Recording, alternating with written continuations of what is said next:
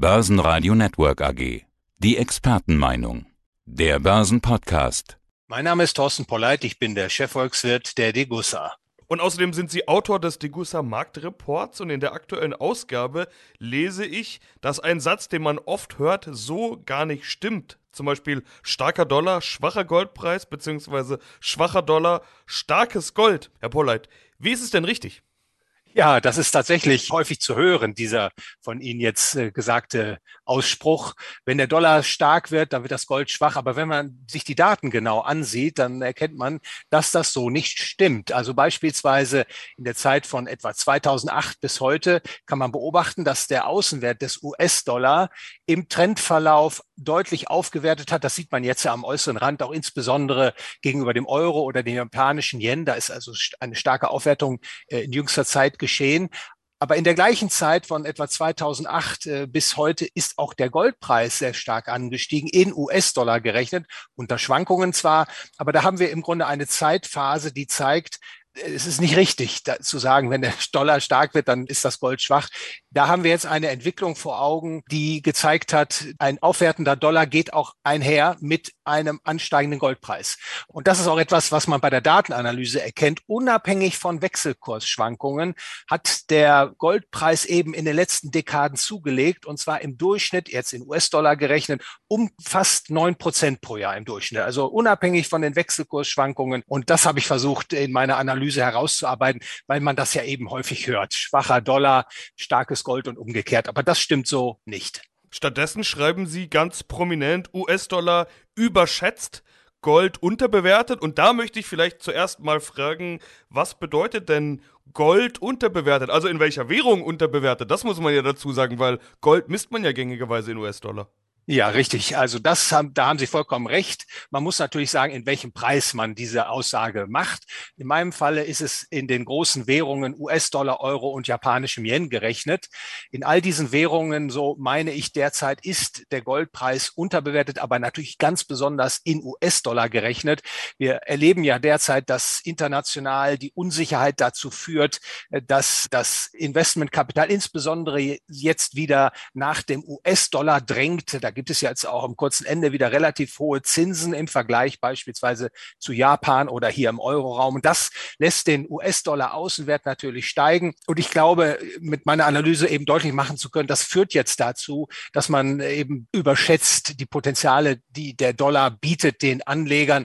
Denn nach wie vor ist die Inflation ja sehr, sehr hoch mit noch etwa neun Prozent in den USA. Das heißt, der Anleger im Greenback, der erleidet ja nach wie vor einen massiven realen negativen Zins. Also sein Kapital wird im Grunde dadurch aufgezehrt. Und gleichzeitig ist das Interesse derzeit am Gold äh, stark äh, zurückgedrängt. Deshalb glaube ich, da eine Unterbewertung zu erkennen. Und das führt mich letztlich dann eben zu dieser Überschrift US-Dollar überschätzt, Gold unterbewertet. Ja, Sie erklären ja, dass dieser Drang in den US-Dollar als sogenannter sicherer Hafen, so wie ich es jetzt mal sagen, dass das ja nicht nur jetzt aktuell der Fall ist, sondern dass man das auch schon nach der Finanz- und Wirtschaftskrise ganz deutlich gesehen hat. Ist der US-Dollar denn dann überhaupt sowas wie ein sicherer Hafen oder nur ein vermeintlicher sicherer Hafen?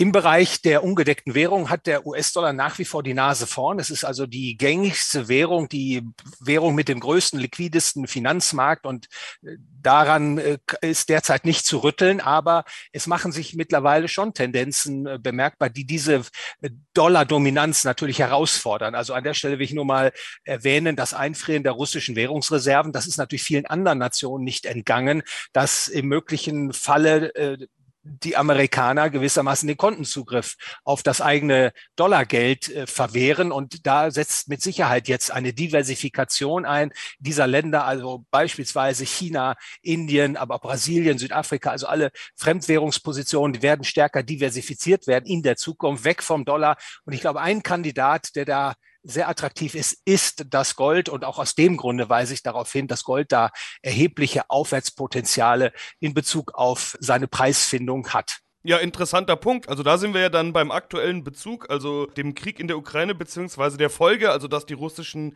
Währungsreserven eingefroren wurden. Äh, Sie haben jetzt gesagt, dass viele andere Länder wohl drüber nachdenken, eher zu diversifizieren und dann eben nach Alternativen suchen. Wie ist das dann zu verstehen? Raus aus dem Dollar, rein in Gold oder was für eine Entwicklung ist da zu erwarten?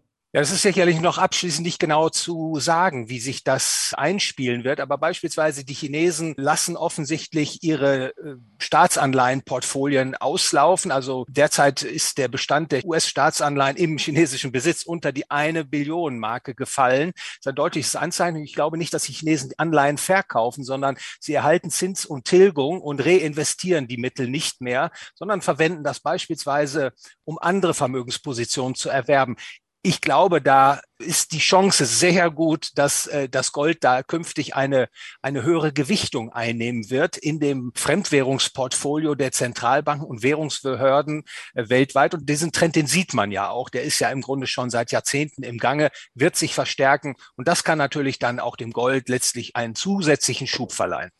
Ja, sprechen wir noch kurz über die anderen Währungen, die anderen gängigen Währungen, beispielsweise Yen und Euro. Sie haben ein Kapitel geschrieben, da heißt es, Dollar-Dominanz zwingt Yen und Euro in die Knie. Ja, Euro-Dollar-Pari, da wurde in den letzten Wochen sehr viel drüber gesprochen. Auch der Yen ist natürlich gegenüber dem Dollar deutlich schwach, beziehungsweise der Dollar so stark gegenüber dem Yen, so muss man es ja richtigerweise sagen. Was hat das alles für Auswirkungen?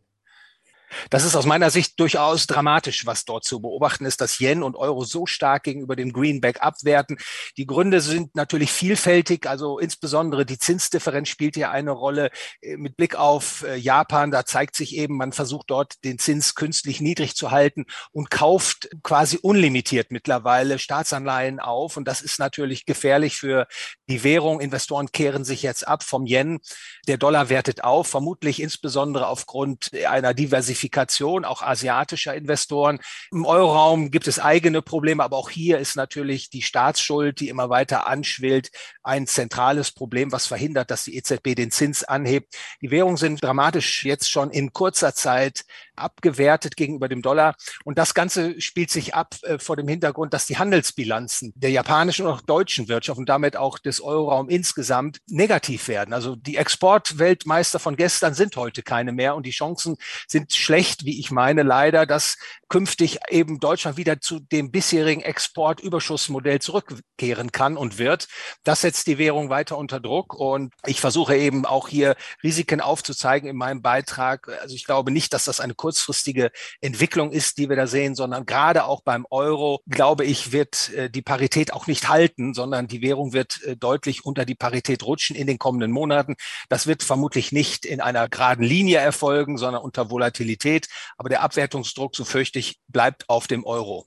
Ja, und in Ihrem Fazit sagen Sie im Prinzip etwas Ähnliches, was wir vorhin schon besprochen haben, bezogen auf die Länder, die diversifizieren und zwar mit Gold und Silber, sagen auch Sie. Man muss diversifizieren und zwar mit Gold und Silber. Gold und Silber gehören in jedes Portfolio. Wie könnte das aussehen? Ich glaube insbesondere, dass natürlich das Gold, weil es weniger schwankungsanfällig ist, die erste Option sein sollte. Das Silber empfiehlt sich derzeit insbesondere, weil es so einen starken Preisabschlag hat. Also für Anleger, die mit langfristigem Horizont operieren von drei oder fünf Jahren oder mehr, da glaube ich in jedem Falle, dass der Auf- und Ausbau des physischen Gold- und Silberportfolios attraktiv ist und sich bewähren wird in der Zeit, die vor uns liegt.